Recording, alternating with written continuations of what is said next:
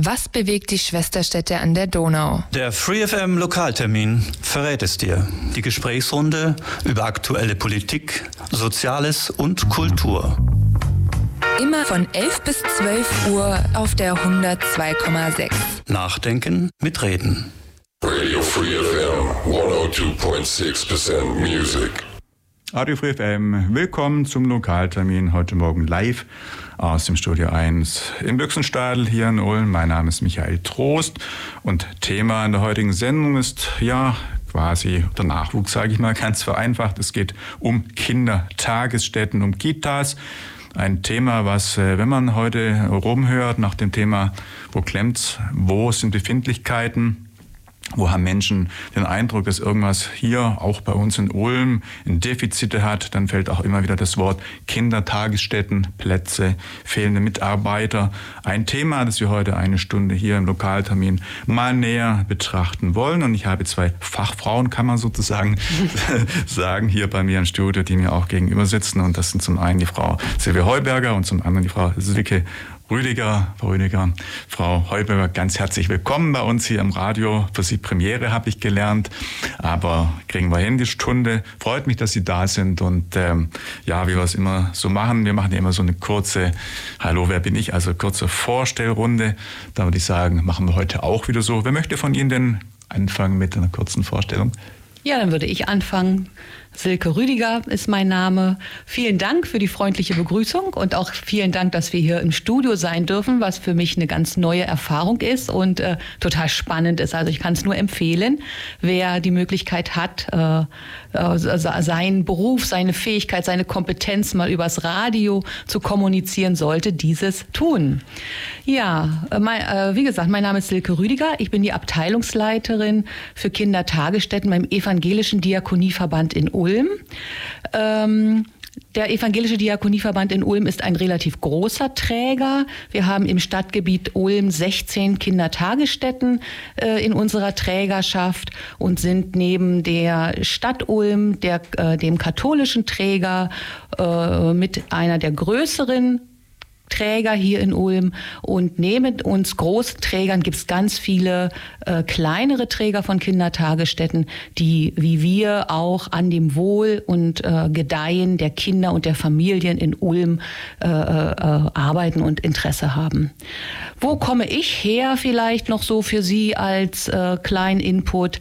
Ich bin seit 1987 im Beruf, habe den Beruf Erzieherin gelernt, habe dann äh, zwei Studiums sozusagen absolviert, äh, bin Diplom-Sozialpädagogin, bin Mediatorin, habe mich weitergebildet auch äh, in äh, Personalmanagement, demografiebewusstes Personalmanagement war vor einigen Jahren äh, ein großes Thema. Damals waren Fachkräfte noch reich gesät und ähm, ja, das sind so meine ähm, beruflichen Wurzeln. Und ich habe den Beruf zum Anlass genommen, auch durch Deutschland zu reisen, äh, war auch im Ausland tätig und äh, weil wir hören heute immer wieder von jungen Menschen, ich kann überall arbeiten, das konnte ich auch schon. Ich war, habe, habe sogar bis Madrid geschafft und dort an der deutschen Schule in Madrid die Kita geleitet und bin von dort aus dann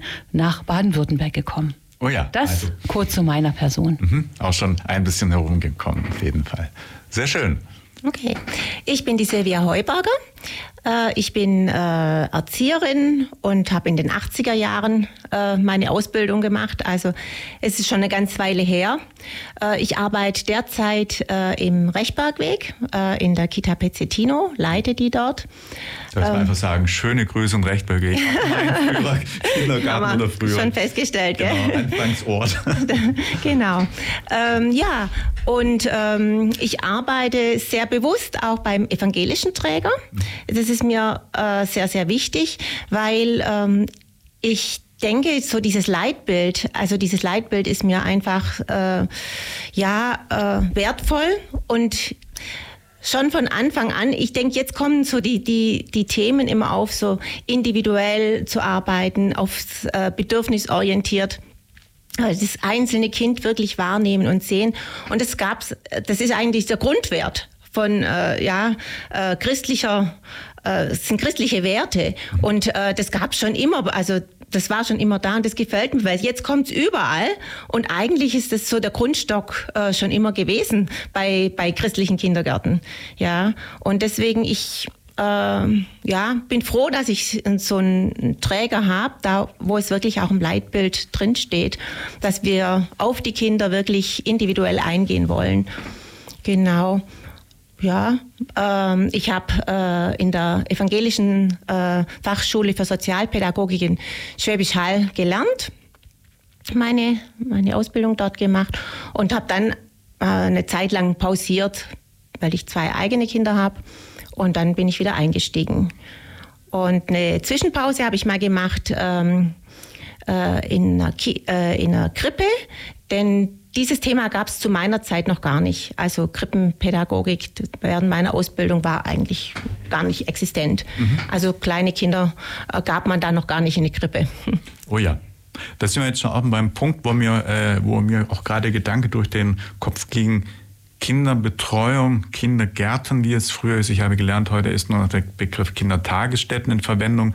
Ähm, seit wann gibt es denn das? Ist das schon immer Jahrhunderte oder gibt es da auch irgendwo einen Zeitpunkt, wo irgendwann mal jemand gesagt hat, wir müssen Kinder in die Obhut von Erziehern geben, die dann äh, quasi vielleicht auch für eine gewisse Zeit unter Tag die Eltern entlassen? Ist da irgendwie was bekannt, seit wann es Kindergärten gibt und äh, einfach eine Betreuung in dieser Form? Also ist das schon immer ja, Kindergärten haben angefangen mit Fröbel, nicht? Also das Aha. waren doch so die... Fröbel, Pestalozzi, Pestalozzi. Pestalozzi, also mir ist so bekannt, auch Pestalozzi hat da äh, Grundstein gelegt, Fröbel und Maria Montessori sind äh, so für uns jetzt in unseren Breiten so ganz wichtige ähm, Urväter und Urmütter der, der äh, Kindertagesstättenpädagogik. Mhm.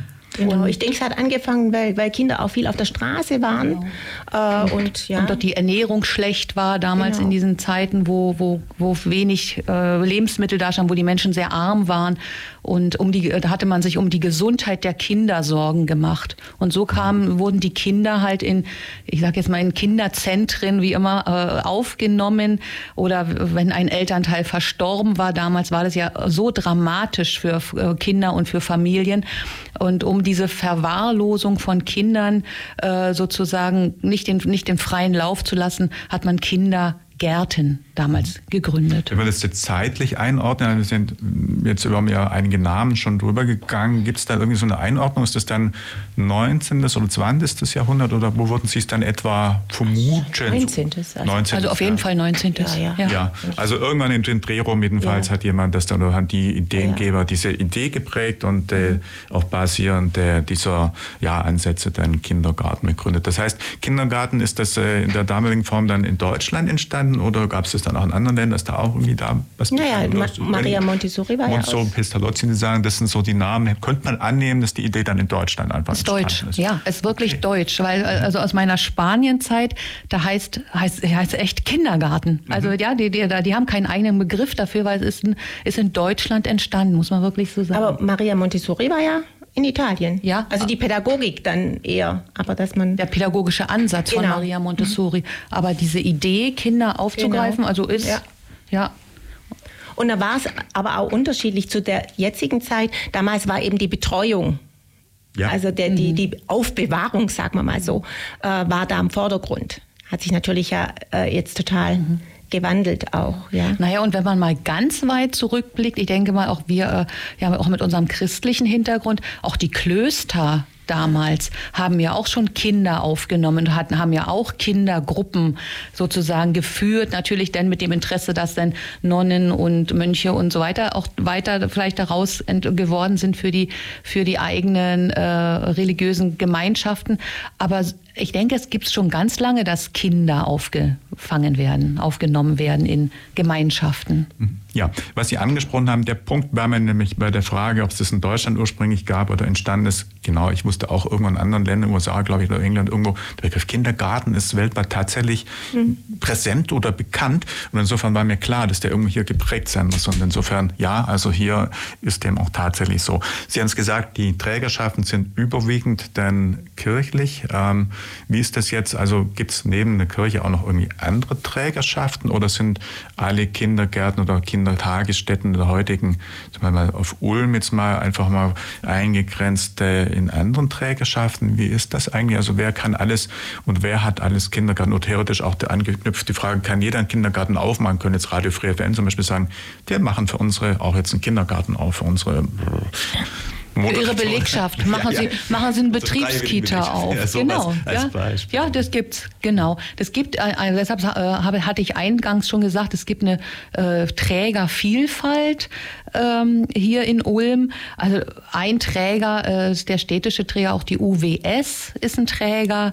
Dann haben wir die Ulmer Krippe ist ein Träger von einer Kindertagesstätte. Ja. Dann haben wir, wir haben Montessori-Kita, wir haben Waldorf-Kita. Ja. Oh, Silvia, fallen dir noch Kitas ein, die, die wir so äh, haben? Bundeswehrklinikum hast du gesagt, so Betriebskitas. Ne? Genau. Dann haben wir die AWO, ist ein Träger mit, mit drei oder vier Kindertagesstätten hier im Ulmer Stadtgebiet. Ähm, mhm. Und in der Tat kann, kann man sagen. Elterninitiativen gibt es auch. Ja, Elterninitiativ, ja. Kindergarten. Ja. Mhm. Und in der Tat kann man sagen, ähm, Herr Trost, Sie können sagen, Sie möchten eine Kita gründen. Dann gibt es eine Litanei von Anmeldeformularen und mit dem KVS, mit unserer Aufsichtsbehörde in Stuttgart, müssen, treten Sie in Kontakt mhm. und kriegen dann irgendwie wann die Betriebsgenehmigung. Mhm. Das heißt, man muss dann Befähigung nachweisen, Kinder äh, zu führen, zu betreuen. Das kann ja nicht x-beliebig wahrscheinlich jeder sagen, wir machen Kindergarten auf und jemand, der keine Ahnung hat, der mit Kindern umgeht, der dann an der Stelle einfach nicht die Qualifikation hat, kann auch wahrscheinlich keinen Kindergarten oder Kindertagesstätte führen. Also da müssten dann Träger oder Betreuer, Betreuerin dann entsprechend die Qualifikation nachweisen, sicher. Genau, also Sie, Sie können als Geschäftsführer dann sozusagen die Kindertagesstätte leiten mhm. und haben Erzieherinnen äh, oder ähm, Sozialassistentinnen äh, eingestellt oder Kinderpflegerinnen eingestellt, die die pädagogische Arbeit mit den Kindern äh, durchführen und mit den Eltern. Mhm.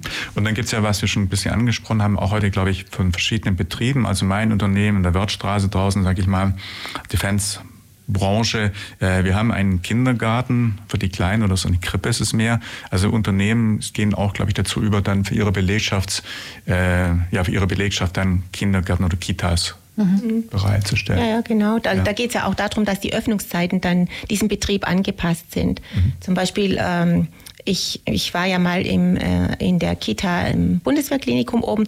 Da war, waren dann die Öffnungszeiten natürlich von ganz früh bis auch ganz spät. Also spät heißt, äh, da ging es schon mal bis, äh, ich glaube, die hatten dann die Öffnungszeit bis 22 Uhr sogar. Also ähm, das wird so eine Betriebskita kann natürlich dann ihre Öffnungszeiten dementsprechend anpassen wie, wie dann der Bedarf ist. Ja, ja, der verstehe. Vorteil natürlich. Mhm. Also theoretisch, wenn jetzt Arbeitszeiten wären, theoretisch gesprochen, von morgens vier Bäcker oder was weiß ich, genau. bis mittags zwölf, ja. jemand irgendwo backt. Genau. Natürlich sind dann die Kinder nicht, nicht dauernd da, sondern ja. äh, man muss sich dann ein Zeitfenster aussuchen. Die, die Leute schichten ja dann auch. Mhm.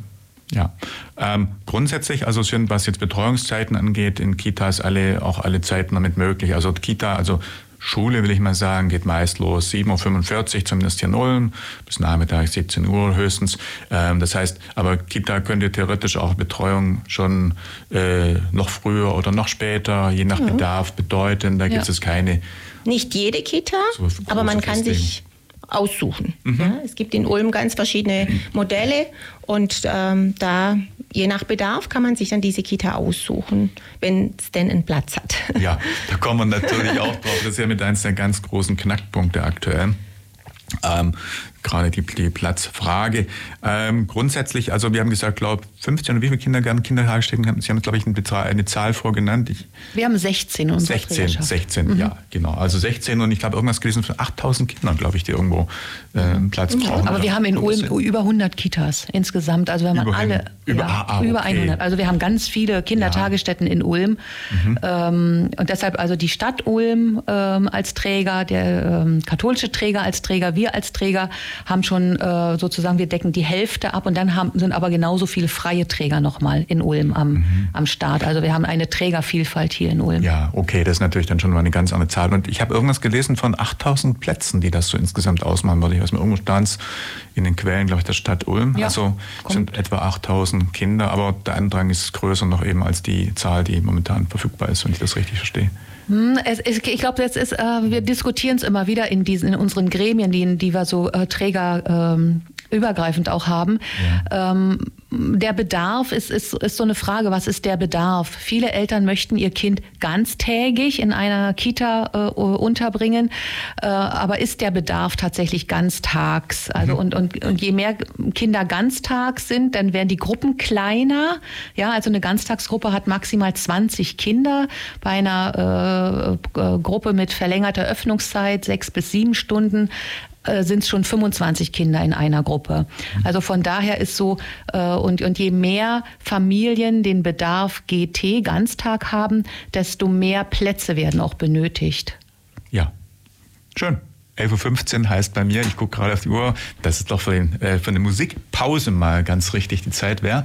Das machen wir dann jetzt. Äh, spielen mal Ian Anderson Fly by Night. Der ist genau 40 Jahre alt, von 1983. Jeff Total, Ian Anderson, das ist der Sänger und wir hören uns gleich wieder in drei Minuten hier beim Lokaltermin. Also dranbleiben. Radio Free FM, der Lokaltermin, hier heute Morgen. Wir sprechen über Kitas in Ulm mit meinen Gästen, mit Silke Rüdiger und Silvia Heuberger. Beide an der, ja, beide in, in, diesem, in dieser Branche tätig und wir haben schon ein klein bisschen über Kindertagesstätten, Kindergärten, die Geschichte und äh, auch den aktuellen Stand der Dinge mal so ganz grob gesprochen. Aber wir haben in der Pause auch festgestellt, es gibt in Bezug auf das Angebot heute, was Kindertagesstätten, was Kinderkrippen angeht, eine enorme Breite und äh, da wollte ich so ein bisschen einfach mal fragen. Zunächst, Kita heißt ja nicht, dass alles, was das Programm, was die Angebote angeht, identisch sein muss, sondern es kann, wir haben es vorher angesprochen, Kinder in früheren Jahren, ab eineinhalb, glaube ich, in Betreuung äh, können das sein. Es könnten Kinder ab drei sein, klassischer genau. Kindergarten wie früher. Hort gibt es, Hort, Schulkinder? Ah ja, genau. Sprechen wir doch einfach mal über die verschiedenen Formen, was Kindertagesstätten äh, angeht, was eben an Betreuungsmöglichkeiten, an Vielfalt heute eigentlich da ist und äh, was somit auch für die Eltern einfach in den verschiedenen äh, Möglichkeiten eigentlich zur Auswahl ähm, steht. Ja, also der, der ganz äh, grob eingeteilt ist der Ü3-Bereich, also über drei äh, Jahre. Äh, da gehört dann äh, so der klassische früher Kindergarten, kann man sagen, gell? so von äh, ja. drei bis äh, Schuleintritt. Mhm. Ja, und dann gibt es für ähm, den Hortbereich noch, das ist dann eben der, äh, ab erste Klasse, da wird man dann nach der Schule betreut und äh, Hausaufgaben äh, ja, gemacht mit den Kindern. Und das ist auch oft an die Grundschulen angegliedert dieser, dieser Ganztagesbereich, da, mhm. da ist, glaube der Hauptbereich auch ein bisschen entlastet durch diese Ja, aber es ist ja auch äh, politisch also gesehen, gibt es ja auch den Rechtsanspruch jetzt, ne? Ja, der genau. sich ja ab 2026 durchsetzt, Rechtsanspruch auf Ganztagesbetreuung in Schulen. Ja. Und das ist nochmal ein anderes Thema, was natürlich bei uns auch zum Thema Fachkräftemangel dann auch nochmal äh, mit betrachtet werden muss. Ne? Oh ja. ja. Aber dann gibt es ja halt in unserem Bereich ist halt, äh, Silvia, ja auch die, ähm, die äh, U3-Betreuung ja mhm. auch ein großes äh, Thema geworden, auch in Ulm, also auch der Ausbau, der hier in Ulm stattfand. Ulm befindet sich in der vierten Ausbaustufe. Also es ist in den vergangenen, ich sage jetzt mal 20 Jahren, äh, äh, kontinuierlich ausgebaut worden äh, und äh, aufgrund dessen auch, weil der Rechtsanspruch für Kinder unter drei Jahren besteht. Mhm. Aber der Rechtsanspruch heißt nicht, dass ein Kind in, den, in die Krippe muss. Ja, also das wird manchmal von jungen Familien äh, auch äh, also ein bisschen als Druck empfunden, weil, äh, weil sie denken, ihr Kind muss in die Krippe. Und äh, Silvia, vielleicht du bist so ein bisschen aus der Praxis, mhm. vielleicht kannst du da noch mal etwas zu sagen. Ja, oft, oft äh, melden äh, Eltern ihre Kinder ja schon sehr frühzeitig in der Kita an. Letzte Woche haben wir einen Anruf gehabt, das Baby ist noch gar nicht da. ja. ja. Mhm. ja. Zum Teil habe ich äh, auch schon gehört, dass Kinder angemeldet werden, ja. die noch gar nicht auf der Welt ja. sind. Genau, ja. Tatsächlich. Mhm. Eben auch die Ängste, gut kann man gut verstehen. Die Leute hören, äh, Kita-Plätze sind äh, rar. Ich mhm. muss gucken, dass mein Kind sofort dann auch Anschluss Anschluss hat, ja. Ähm, gut, ähm, ja, da kommen die Leute dann und melden ihr Kind ja recht früh an und dann fragen sie auch gleich, äh, bekommen wir auch einen Krippenplatz? Äh, ja, das ist ja ganz wichtig auch.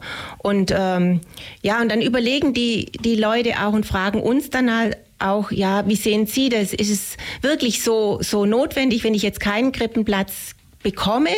Äh, hat dann mein Kind einen Nachteil gegenüber den Kindern, die aus der Krippe kommen. Ähm, und da sage ich immer, äh, Nein, also äh, wenn Sie von Herzen gern das zu Hause machen wollen, ja, äh, dann spricht da gar nichts dagegen. Da wird Ihr Kind auf keinen Fall einen Nachteil haben. Äh, es gibt so viele Angebote auch außerhalb ähm, der ja, einer, einer Grippe, da gibt es Babyschwimmen, da gibt es doch diese Mutter-Kind-Gruppen, dann so Sportgruppen und auch Treffen für, für junge äh, Familien, ja.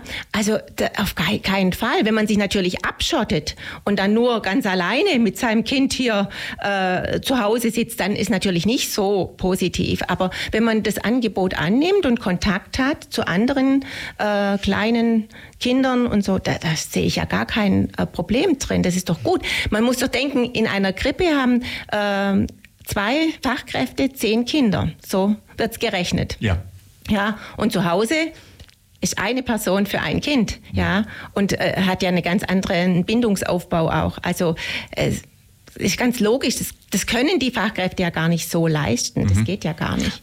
Mhm. Ja. Guter Aspekt könnte natürlich sein, was ja auch zu den Aufgaben des Kindergarten oder Kinderkita gehört, die soziale, das Miteinander, das genau, zu fördern. Aber, aber im Prinzip es können ja auch zum Beispiel mehrere Kinder zu Hause sein, dass eine Mutter drei so Kinder hat und dann sind drei Kinder miteinander, die dann und auch. eben diese öffentlichen Angebote wahrnehmen, ja? ja. Man geht auf den Spielplatz, man, man trifft sich, man schottet sich nicht so ab. Ja. Dann ist es gibt ja auch die Kinder- und Familienzentren. Ja. Hier im Stadtgebiet Ulm äh, gibt es, äh, ich glaube, drei, also wir haben, wir haben zwei. Das ist einmal das Kinder- und Familienzentrum Jörg-Sürlin-Haus und die Adlerbastei.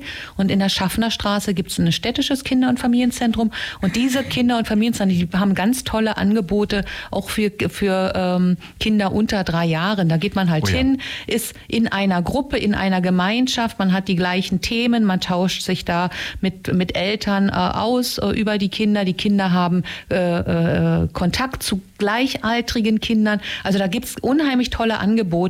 Und ich glaube, äh, wenn ich mich recht erinnere, verteilt die Stadt Ulm auch äh, so eine Babytasche. Und in dieser Babytasche, da sind schon ganz viele ganz tolle Informationen für junge Eltern drin, dass also gar nicht erst das aufkommen muss, dass äh, junge Eltern Angst haben, ihr, ihr Kind, was unter drei Jahre ist, kann nicht gut gefördert werden, wenn es nicht in einer Krippe ist. Mhm. Tatsächlich kenne ich auch Freunde, Sie mhm. wissen, wen ich meine, die auch ein bisschen beigetragen haben, dass die Sendung heute zustande gekommen ist. Und da weiß ich auch, da wurde auch so eine Tasche geliefert. Ah. Und ich habe erst gedacht, na sowas ja. habe ich ja noch nie gehört. Bei mir gab es es damals noch nicht, aber da hat sich natürlich sehr, sehr viel verändert. Ja. Also wir wollen sagen, auf jeden Fall, es gibt ein riesiges Angebot und viele. Möglichkeiten. Möglichkeiten. Immer eigentlich so anforderungsgerecht findet sich irgendeine Betreuungsform und das ist vor allem auch kein Muss. Das heißt, wer sagt, ich behalte mein Kind zu Hause, ich möchte es nicht weggeben, dem ist das jederzeit äh, möglich und keiner guckt böse und sagt, ja, wieso du nicht oder beziehungsweise warum ist das Kind nicht im Kindergarten? Wie ist denn überhaupt so erfahrungsgemäß jetzt einfach die, die Quote, wenn man jetzt mal so schaut, also von allen Kindern, die vielleicht in einem Jahrgang äh, geboren wurden, haben Sie da ungefähr eine Vorstellung, wie viele Kinder davon in die Kita gehen, ob dann jetzt U3 U3 oder dann Ü3? Gibt es da irgendwie so einen Erfahrungswert, dass man sagt, naja, 80 Prozent, 90 Prozent? Also wenn ich mal überlege, jetzt meine Generation, natürlich lange zurück, ich bin im Kindergarten in den 70er Jahren gegangen, ähm, da sind, ich kenne kenn nur Kinder, die im Kindergarten waren. Viele kenne ich aus der Zeit und sind dann später mhm. auch in der Grundschule und sogar im Gymnasium gewesen, aber mhm Kind, das nicht im Kindergarten war, fiel mir jetzt aus Anhieb, auf Anhieb nicht ein. Wie ist das heute? Ist das auch so, dass die meisten doch ja. gehen, oder? Ja, ja. Also ja. Man, man sagt immer so im, also Kinder ab drei Jahren hat man, möchte man eigentlich 100 Prozent haben. Also mhm. da, da ist schon, dass man wirklich so, ich, ich glaube wirklich, 96, 97 Prozent, also würde ich sehr hoch ansetzen, den, den Anteil. Äh, bei Kinder unter drei Jahren äh, hat, äh, war so, dass man gesagt hat, so 30 oder 33 Prozent äh, äh, sollen Plätze zur Verfügung stehen für Kinder unter drei Jahren. Der Bedarf dahin ist aber tatsächlich höher. Also da würde ich so denken, dass, dass von einem Jahrgang sicherlich 50 Prozent mindestens in einer Krippe Platz ja. suchen. Oh ja, das hängt wahrscheinlich äh, damit ja auch zusammen, dass im Gegensatz zu vor Jahrzehnten heute eben viele Mütter arbeitsberufstätig sind. Mhm. Also seit, äh, als ich groß wurde, sind eigentlich äh, alle Mütter, die Kinder hatten, zu Hause gewesen. Ob das jetzt gut oder schlecht, das will ich gar nicht werten, mhm. sondern es war mehr so einfach ein Faktum. Und heute ist das anders. Das heißt, viele Mütter gehen nach anderthalb Jahren oder um den Dreh rum dann wieder ins Büro oder in ihre Arbeit nach. Und äh, aus dem heraus wird wahrscheinlich entstehen, dass heute eben was mhm U3-Betreuung angeht, äh, eben ein Bedarf da ist, der ja. früher so nicht existent war. Naja, und, und äh, ich meine, Fachkräftemangel ist nicht nur im, äh, bei den Erzieherinnen äh, da, sondern auch in der Wirtschaft und ja. überall. Und äh, äh, bei uns sitzen halt auch ganz viele es sind leider immer die, wirklich, wenn ich jetzt überlege, es sind die Mütter, die dann sitzen und betteln und den, den, um den Kindergartenplatz oder um den Krippenplatz, weil der Arbeitgeber auch teilweise so einen Druck macht, dass die Frau wieder zurückkommt, weil er sie mhm. auch braucht als Arbeitnehmerin. Und da denke ich so, ähm, manche Dinge gehen wirklich zu Lasten unserer Kinder. Und das sehe ich ganz, ganz klar, denn äh, die Kinder kommen mit einem Jahr in die Krippe. Und das heißt, dass die Mutter in der Regel ist die Mutter die, die zu Hause ist bei dem Kind im ersten Jahr, der Vater äh, einige Monate, aber die Mutter ist die, die stillt, die Mutter ist die, die das Kind in den Schlaf begleitet und so ja. weiter. Und das heißt, das Kind muss entwöhnt sein mhm. von den Ritualen, die die Mutter mit dem Kind äh, macht, ja, oder auch von dem Stillen. Äh, Kolleginnen in der Krippe sagen ganz oft, dass die Kinder nach der Brust der Mutter suchen in der, in der wenn sie ja. eingewöhnt werden oder wenn sie halt noch so jung sind. Und das ist, ist oft wirklich ein Drama für viele junge Kinder. Also von daher, wer es sich einrichten kann, vielleicht sein Kind nicht gleich mit Schlag einem Jahr in die Krippe zu geben, tut aus meiner Sicht gut daran. Mhm. Das ist ein Punkt, den Sie ansprechen, der mir auch gerade, wie wir das Thema schon anbegonnen haben zu diskutieren, der in den Kopf kam. Die Frage stellt mich, ab welchem Alter kann man es auch wirklich gut vertreten, ein Kind aus der Hand zu geben oder eine Kita-Betreuung zu geben? Es wird ja irgendwo genau diese Bindung am Anfang ganz extrem sein, was Sie auch gerade angesprochen haben, einfach aus natürlichem Grund, dass die Kinder eben, ja, wir haben es gesagt, gestillt werden. Und äh, insofern gibt es einen optimalen Zeitpunkt, wo man sagen kann, zum Beispiel die drei Jahre, die man eben früher hatte für die Einschulung in den klassischen Kindergarten. Ist das so ein Zeitpunkt oder könnte es auch schon früher sein? Oder wann würden Sie sagen, ist die Zeit, wo man dann wirklich ohne Bedenken ein Kind dann auch in Kindertagesstätten? Naja, ich würde jetzt keine Ängste schüren, ja. Okay, Weil okay.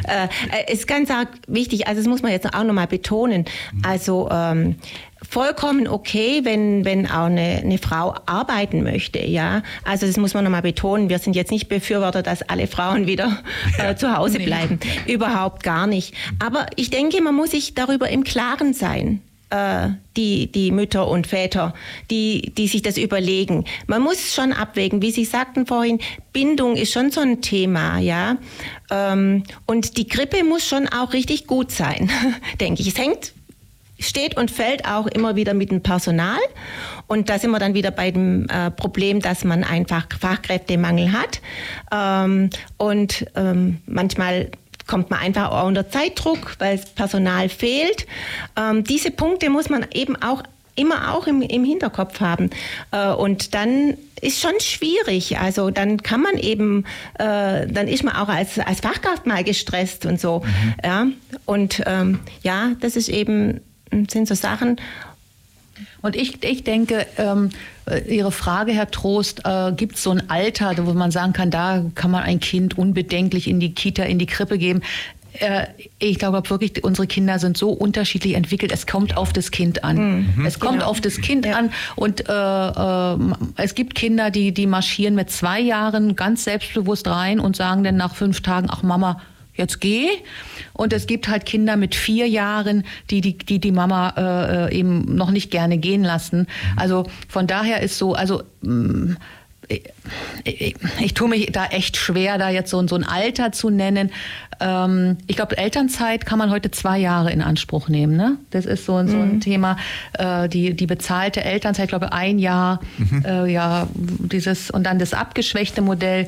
Und ich glaube, wenn man in diesem in dem, in dem zweiten Lebensjahr, wer arbeiten gehen muss und oder möchte, in dem zweiten Lebensjahr dann guckt, dass das Kind äh, äh in, in eine Gemeinschaft kommt. Ich glaube, das kann man gut vertreten. Gibt es eigentlich so eine Art Schnuppermöglichkeit, wenn jetzt zum Beispiel Eltern genau nach der Diskussion, wie wir auch gerade haben, denken, ja, vielleicht könnte ich, vielleicht könnte ich auch nicht, dass man zum Beispiel ein Kind mal testweise plus eine Woche, mhm. das geht nicht. Oder? das geht, ja. geht nicht. Nee. Das heißt, da sind wirklich dann feste Anmeldungen, fester Platz notwendig, mhm. aber mal reinschnuppern, mhm. das geht so nicht. Mhm. Nee. Mhm. Ja. Schön. Und deshalb haben wir ja auch eine, äh, eine, Eingewöhnungszeit. Also wenn, wenn wir Kinder aufnehmen, äh, die Eingewöhnungszeit im, im Krippenbereich, im U3-Bereich ist, ist bis zu sechs Wochen. Oh ja. Also Aha. von daher, das Kind kommt nicht und bleibt sofort, sondern wir haben eine ganz behutsame Eingewöhnungszeit und da eben auch, wenn ein Kind länger braucht oder auch die Mama länger braucht, um ihr genau. Kind äh, ganz abgeben zu können oder der Papa länger braucht, mhm. dann ist auch eine Eingewöhnung mitunter bis zu drei Monaten äh, in seltensten Fällen, aber haben wir schon gehabt. Mhm. Wir spielen nochmal Musiktitel Sparks, We Go Dancing und dann sind wir gleich wieder da. Also dranbleiben, hier ist Lokaltermin, hier ist Radio Free FM. Lokaltermin, Radio Free FM, ich denke, nach der Musik sind auch wirklich alle munter geworden. Dancing, ja, das auf jeden Fall heute Morgen. Nein, die Dancing, sondern das Thema heute Morgen ist, sind Kitas in Ulm, Kindertagesstätten. Und äh, meine Studiogäste sind Silke Rüdiger und Silvia Heuberger.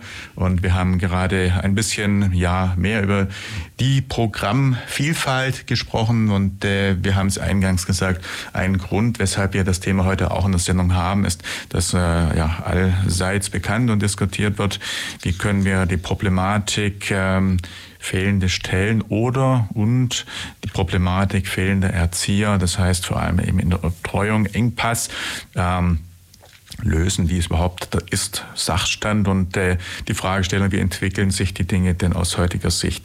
Ja, steigen wir da einfach mal ein. Also wir haben es gesagt, es gibt Plätze, es gibt ein reichhaltiges Angebot, ähm, aber es scheint weniger das Thema demnach Platzproblem, sondern ein Personalproblem Problem zu sein. Fangen wir doch einfach mal so in Ulm mhm. an. Wie schaut es denn aus? Wie ist die Situation in Ulm? Wie prekär? Wo klemmt es insbesondere? Also Plätze, Fragezeichen auch oder nur Thema Personal? Sprechen wir einfach mal über Ulm. Mhm. Wie, wie, wie, vorhin schon ähm, angedeutet, dass Ulm seit 20, vielleicht auch seit 25 Jahren, ich bin noch nicht so lange in Ulm, äh, wirklich in der Ausbau äh, von Kindertagesstätten ist. Ja? Das waren also, die vier Stufen, die man vorher genau, erwähnt hatte. Der, wo wir jetzt in der vierten Stufe sind. Ja. Und wenn man überlegt, äh, Herr Trost, als Sie in der Kita waren, wie wenig Kindertagesstätten es damals gab und mhm. wie viele es heute gibt, ist wirklich äh, ein großes, breites Angebot da.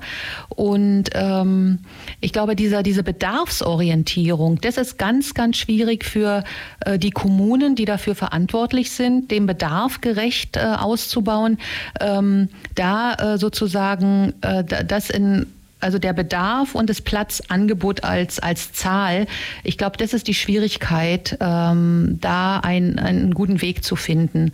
Äh, wobei natürlich Statistiken und so weiter, äh, die angeführt werden, auch immer ein Indiz sind. Aber aus meiner Sicht, ich würde aktuell eher sagen, dass ein großes Platzangebot da sein könnte, wenn die Fachkraftstellen besetzt wären. Mhm. Mhm. Und von daher vielleicht äh, so Werbung in eigener Sache oder wenn man so meint, Werbung für den Beruf. Wir haben hier in Ulm ja die katholische Fachschule, wir haben in Herbrechtingen die evangelische Fachschule, wir haben in Ehingen eine Fachschule, wir haben in Biberach eine Fachschule. Liebe junge Leute, die ihr heute am Sender sitzt und uns zuhört und äh, wissen wollt, was mache ich in diesem Beruf, bewerbt euch, werdet Erzieher, werdet Erzieherinnen, werdet pädagogische Assistentinnen und Assistenten Assistenten. Wir brauchen euch, die Gesellschaft braucht euch. Und wenn die Kinder versorgt sind, dann können auch die äh, äh Mütter und Väter äh, berufstätig sein, weil es ist einfach ein Kreislauf, der sich dann da schließt. Mhm. Da ergibt es jetzt mehr aus dem äh, Angebot, das wir gerade erwähnt haben, ein bisschen die Frage, wenn mehr Angebot ist als, nehmen wir mal an, 1970, einfach auch eine ganz andere Zeit, heißt das, dass jetzt insgesamt der Menschen, die diesen Ausbildungsberuf eines Erziehers beginnen, insgesamt gestiegen, gleich geblieben oder zurückgegangen ist? Oder ist es so, dass die im Prinzip gleich geblieben ist, die Zahl, aber das Angebot eben so viel breiter geworden ist, dass eben auch mehr Bedarf besteht, äh, wobei wahrscheinlich die Anzahl der Kinder, jetzt also 70 ist ein geburtenstarker Jahrgang, die 60er Jahre, äh, wahrscheinlich auch wiederum insgesamt einfach weniger geworden ist. Also wie ist denn das Anzahl Pflege, Anzahl Kinder insgesamt und eben Angebotsplätze, wenn wir das einfach mal jetzt so vergleichen, wie ist denn da der Sachstand? Na, wir, wir sind ja, wir befinden uns ja jetzt so in der, in der Phase, wo die, wie man immer so schön sagt, die Babyboomer aussteigen, mhm. weil in den nächsten, ich sage jetzt mal zehn Jahren sind die Babyboomer in Rente und die junge Generation kommt nach. Und äh, ich würde mal so sagen, meine Generation hat teilweise wenig Kinder bekommen. Wir hatten die Situation in der Zeit, dass die Grenzöffnung stattfand, dass im Osten der Republik kaum Kinder geboren wurden, dass Fachkräfte aus dem Osten in den Westen sozusagen abgeworben wurden wurden. Äh, damit hat man natürlich auch äh, zu dem Zeitpunkt in den 90er Jahren ähm, äh, Fachkräfte anwerben können. Und äh, heute ist es so, dass die Fachschulen mehr ausbilden als früher und äh, dass eben auch jeder, der ausgebildet ist, auch eine Stelle bekommen könnte. Das war Ja. zu unserer Zeit ja gar nicht so. Bei uns sind ja viele ausgestiegen aus dem Beruf, weil sie keine Stelle bekommen haben. Also von daher ist, ist es wirklich viel, viel mehr geworden, was auch ausgebildet wird. Das heißt, zumindest auch was die Ausbildungskapazitäten angeht, ist äh, alles eigentlich vorhanden. Das heißt, also die Institutionen sind da, die Lehrkräfte, die Naja, die also- Erzieher ausbilden, oder? Also Ausbildungsplätze sind, glaube ich, nicht so Nein? viele.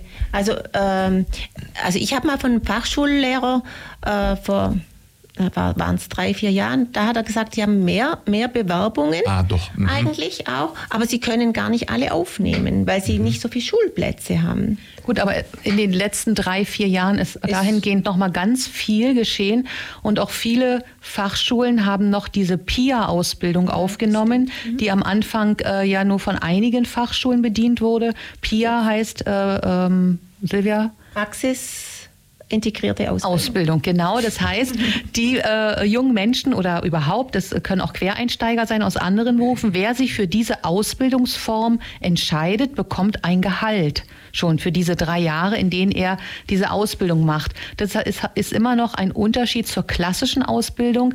Bei der klassischen Ausbildung gibt es immer nur noch das BAföG an vielen Schulen oder in vielen Religio äh, Regionen. Ähm, von daher ist da wirklich viel passiert und auch die Agentur für Arbeit hat aktuell ein ähm, Programm auferlegt für Quereinsteiger, das heißt Direkteinstieg. Also es gibt viele Möglichkeiten aktuell, um in den Beruf hereinzukommen. Mhm.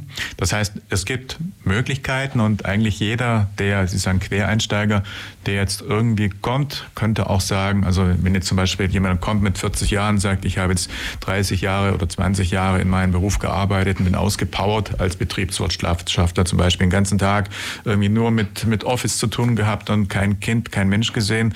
Äh, wenn jetzt so jemand käme und sagt, ich will jetzt quer einsteigen, dann würden Sie auch sagen, das ist die Möglichkeit, der macht diese PIA oder diese Ausbildung und geht dann noch eben die verbleibenden Jahre, bis er ähm, eben, oder diejenige oder derjenige, in, bis er in Rente geht, macht Kinderbetreuung. Das wäre durchaus möglich. Genau, das ist durchaus möglich. Also wir haben auch äh, Krankenschwestern, wir haben ähm, Lehrerinnen, wir haben gibt ganz viele äh, Berufe, die sich bei uns schon melden und äh, die, das wird geprüft und dann können die diese PIA-Ausbildung oder eben auch äh, diesen Direkteinstieg machen. Mhm. Gibt es dann, wenn das jemand jetzt hört und sich da vielleicht interessiert, Mindestvoraussetzungen, dass jemand irgendwo ja, ja schon mal gearbeitet haben muss? Oder könnte jetzt auch jemand, der jetzt zum Beispiel nur Kinder betreut hat, aber nie selber eine Ausbildung gemacht hat, also eine Mutter, die quasi immer zu Hause geblieben ist, diese eine Ausbildung machen? Gibt es irgendwelche Voraussetzungen, die man, um diese PIA-Schulung zu machen, mitbringen muss?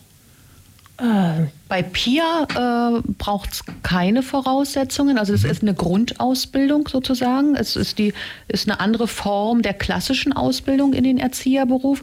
Äh, ich äh, ich glaube, ein halbes Jahr muss man äh, Praxis vielleicht vorweisen, um da Ah rein zu können im Vorfeld. Aber das sollte ja kein Problem sein. Das können viele relativ schnell äh, leisten. Ähm, aber ansonsten, äh, wir haben ja auch immer noch Menschen in unserem Land, die keine Ausbildung haben. Und äh, da greifen halt auch diese Modelle. Gut, für die äh, Erzieher-PIA-Ausbildung braucht man schon einen mittleren Bildungsabschluss. Ja. Und für die äh, Assistentin Hauptschule. Ja. Ja, das heißt, wenn es da vielleicht noch mal ein bisschen unterschiedlichen äh, Qualifikationen äh, beschreiben, als wenn jemand in diesen Beruf geht, also Erzieher sagt man, aber es gibt da auch eine abges- abgestufte quasi Qualifikation und vielleicht dann auch um eine Leitungsfunktion wahrzunehmen, muss man wahrscheinlich dann auch noch vielleicht betriebswirtschaftliche oder sonst irgendwie anderen Kenntnisse mitbringen, vermute ich mal. Also vers- verschiedene Qualifikationen Ja. für verschiedene Einsatz, äh, Einsatzmöglichkeiten. Bei einer Leitungsstelle, da muss man nicht unbedingt betriebswirtschaftliche Kenntnisse haben. Natürlich toll, es gibt dann diesen Fachwirt, den man machen kann. Noch dazu ist natürlich super, hat man es leichter. Aber wenn man auch, äh, braucht man Jahre an Berufserfahrung, bevor man eine Leitungsstelle dann äh, annimmt. Ja, also wenn jetzt jemand zuhört und wir haben aktuell das Problem, zu wenig Personal ist da, derjenige und diejenigen sollten sich oder können sich jetzt zum Beispiel bei Ihnen melden oder wo kann man sich denn hinbewerben? Wo findet man vielleicht auch in Bezug auf Ausbildung oder im Prinzip auch ähm, in Bezug auf Information, wo findet man den Ulm hier den richtigen oder die richtigen Ansprechpartner? Also wenn man auf, aus der Praxis her ähm, Antworten auf seine Fragen haben möchte, kann ich empfehlen, sich bei, bei äh, uns zu melden, beim Evangelischen Diakonieverband in Ulm. Wir haben eine Homepage, da sind die Ansprechpartner drauf, äh, da sind E-Mail-Adressen, Telefon und so weiter drauf. Äh, Agentur für Arbeit ist sicherlich äh, immer der erste äh, Weg auch oder auch äh, bei die anderen Träger können auch informieren und die Fachschulen natürlich. Also die Fachschulen bilden aus und der Weg über die Fachschulen ist auch eine gute Informationsquelle. Mhm. Ja, Sie sagten, Fachschule eine gibt es in Ulm, also das war eine katholische, sagten Sie eine in Herbrecht, eine evangelische. Habe ich genau, sind, ja. genau. Die das Fachschulen für Sozialpädagogik. Sozialpädagogik, aber inhaltlich werden die wahrscheinlich das Gleiche lernen und lehren. Mhm. Ja, das heißt, was das angeht, gibt es auch dann einen normierten Abschluss, macht man mhm. eine Prüfung wahrscheinlich abschließend und ja. dann hat man entsprechend die Erlaubnis, dann quasi so eine Betreuung zu machen. Gibt's ja, man ist dann, Entschuldigung, man ist dann staatlich anerkannte Erzieherin oder staatlich anerkannt, also es ist alles der Abschluss Abschluss sozusagen ist gleichwertig und äh, mhm. an den Schulen hier. Jetzt ändert sich natürlich über die Jahre und Jahrzehnte auch wahrscheinlich einfach die Anforderungen in Bezug auf Betreuung. Man sagt immer so, Kinder heute werden viel ja, frecher und irgendwo schon anders, als das vielleicht Kinder in früheren Zeiten waren, die anscheinend gefolgsamer waren. Selber manchmal natürlich weiß man nicht, denkt man, vielleicht könnte es sein, äh, aber das ist wahrscheinlich objektiv zu beurteilen schwierig. Wie ist denn aus Ihrer Sicht, ist das, also was ich hinaus will, äh, bedarf es dann auch über die Zeit äh, einer äh, solcher Betreuung, dann einer Weiterqualifikation oder einer Weiterentwicklung, auch mit Zug auf Umgang mit, was weiß ich, mit, äh, mit Tools, die man vielleicht im, in der Erziehung einsetzt. Wie ist das heute? Also sind A, ist das auch ein Wandel, den Sie als Betreuung erleben? B, erfordert das dann auch kontinuierliche Weiterbildung in dem natürlich, Beruf? Natürlich, natürlich. Ja. ja. Wenn ich denke, äh, als ich angefangen habe, da das, äh, wenn ich mich da nicht weitergebildet hätte, würde ich äh, stranden irgendwo. Also du sollte hier nicht sitzen, Silvia. also es äh, würde gar nicht gehen. Also kontinuierliche Weiterbildung, weil auch in der Pädagogik ändert sich ja der Ansatz. Wenn ich denke, äh, in den 80er Jahren, was war da Hirnforschung? Da war ja noch gar, wie lernen Kinder? Ja. ja diese Dinge waren ja da gar nicht äh, bekannt alle. Und ähm, man hatte auch ein ganz anderes Bild vom Kind. Mhm. Ähm, wenn ich denke, wir, wir mussten vor einer Beschäftigung, vor einer Aktion mit den Kindern alles schön herrichten für die Kinder, äh, die Wassergläser mit den Pinselchen und alles schön hinrichten. Heute äh, geht man auf Selbstständigkeit und auf ähm, Kinder sind kompetent und die die machen sich ihren Arbeitsplatz selber, die richten das selber her, ja. Und äh, wir, wir gehen auch weg von der Angebotspädagogik, dass wir so quasi die Animateure sind und hier alles klein in klein hier quasi vorgeben. Ähm, Kinder sind, äh, sind die Akteure, ja, die, die sagen selber, das interessiert mich, äh, ja. Wenn, wenn man jetzt vom Radio spricht, dann wenn man mal, mal, im Radio was hört, dass die Kinder dann sagen, hey, wie geht es eigentlich? Wo kommt jetzt die Stimme her und so, dann sagen wir, hey, das ist eine gute Frage. Was denkst denn du? Ja, dass man dann auch mit den Kindern so raus, äh, wir sind nicht die Erwachsenen, die alles wissen und und und und gut kennen schon, sondern die Kinder dann auch animiert, selber zu denken. Genau. Ja, und dann geht man raus in die Welt und geht mal in so ein Studio und guckt sich's an. Ja. Aber ein, ein Punkt für mich ist schon herausfordernde, also wir sprechen immer von Herausforderungen, die wir haben. Und ähm, wir, wir, sprechen heute ja auch von herausfordernden äh, äh Kindern oder und so. Und ein Thema möchte ich schon noch anbringen, ist sicherlich auch das Thema äh, Migration und Flüchtlinge. Oh ja. Das äh, äh erfordert von den pädagogischen Fachkräften und auch von den Vertretungskräften. Also wir haben ja nicht nur pädagogische Fachkräfte in den Kitas, wir haben auch eine Vielzahl von Nichtpädagogen, die unsere Arbeit unterstützen, ohne die unsere Arbeit gar nicht mehr leistbar wäre. Und das sind Themen, die äh, ganz besondere Herausforderungen nochmal in der Praxis darstellen. Das ist einmal sprachlich äh, natürlich das Thema, aber auch über die Erfahrungen, äh, die die äh, Menschen mitbringen, die wir nicht haben und äh, wo wir auch gegebenenfalls gar nicht so tief geschult werden können. Und da äh, ist wirklich ein Thema und das merken auch pädagogische Fachkräfte an und sagen, das überfordert mich jetzt. Ja, es ist ein Fall abgearbeitet und der nächste ist, steht schon in den Startlöchern und das ist, das hat sich total verändert. Ja. Also das würde ich sagen, es hat sich sowas von verändert. Mhm.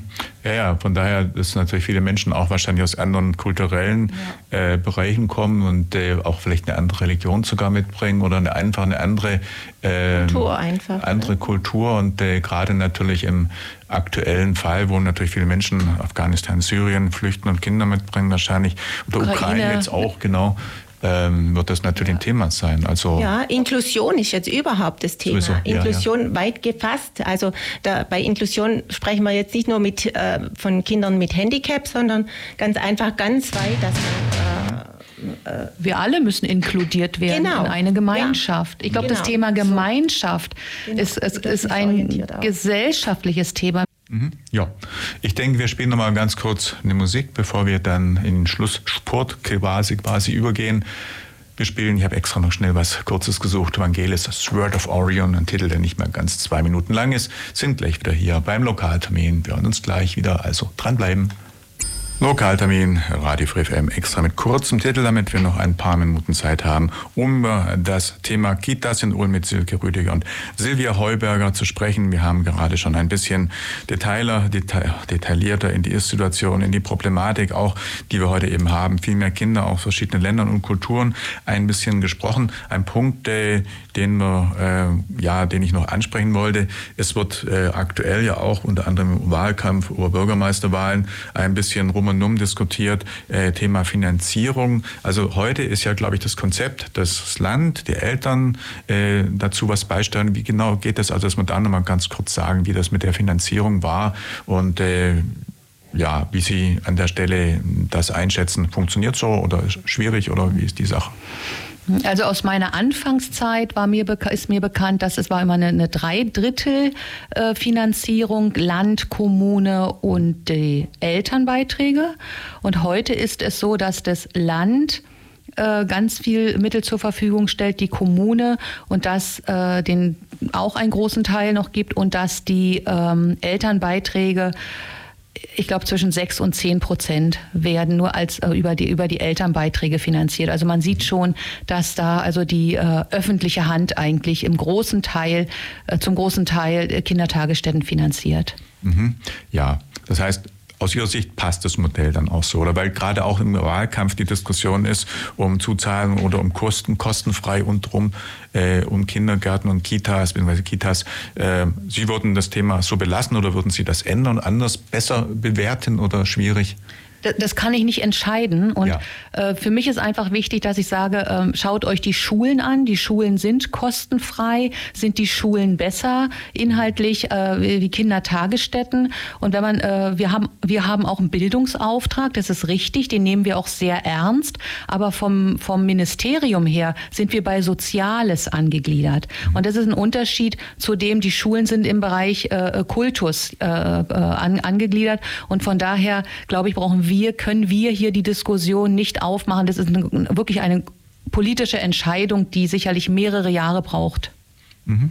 Okay, dann haben wir das auch noch kurz angesprochen und vielleicht ein bisschen zum Verständnis in der aktuellen Diskussion beigetragen. Ähm, Sie haben hier gerade noch ein schönes Buch hier äh, erwähnt. Das ist, glaube ich, für Eltern und oder ist das auch für Menschen, die sich für den Beruf interessieren? Was hat es damit denn auf sich? Das ist ein bisschen auf jeden Fall eine weiterführende Info, die Sie, glaube ich, damit gebracht ja, haben. Ja, genau. Also ich ähm, war am einen Tag jetzt in einer Buchhandlung und da ist mir an der Kasse diese, ein kleines Buch aufgefallen von Hartmut Rosa, Demokratie braucht Religion. Und in diesem kleinen Buch, es hat knapp 100 Seiten äh, beschreibt äh, Hartmut Rosa, wie unsere Gesellschaft äh, funktioniert, wie wir abhängig auch sind von immer mehr Wachstum. Und der Wachstum braucht natürlich wieder mehr Kita-Plätze, weil wieder mehr Menschen in Arbeit gehen müssen und wie wir uns sozusagen in so einem Hamsterrad befinden. Und und all dieses äh, überfordert die Gesellschaft ja im Moment. Also wir sehen es ja, wir sind alle äh, gereizter, aggressiver unterwegs.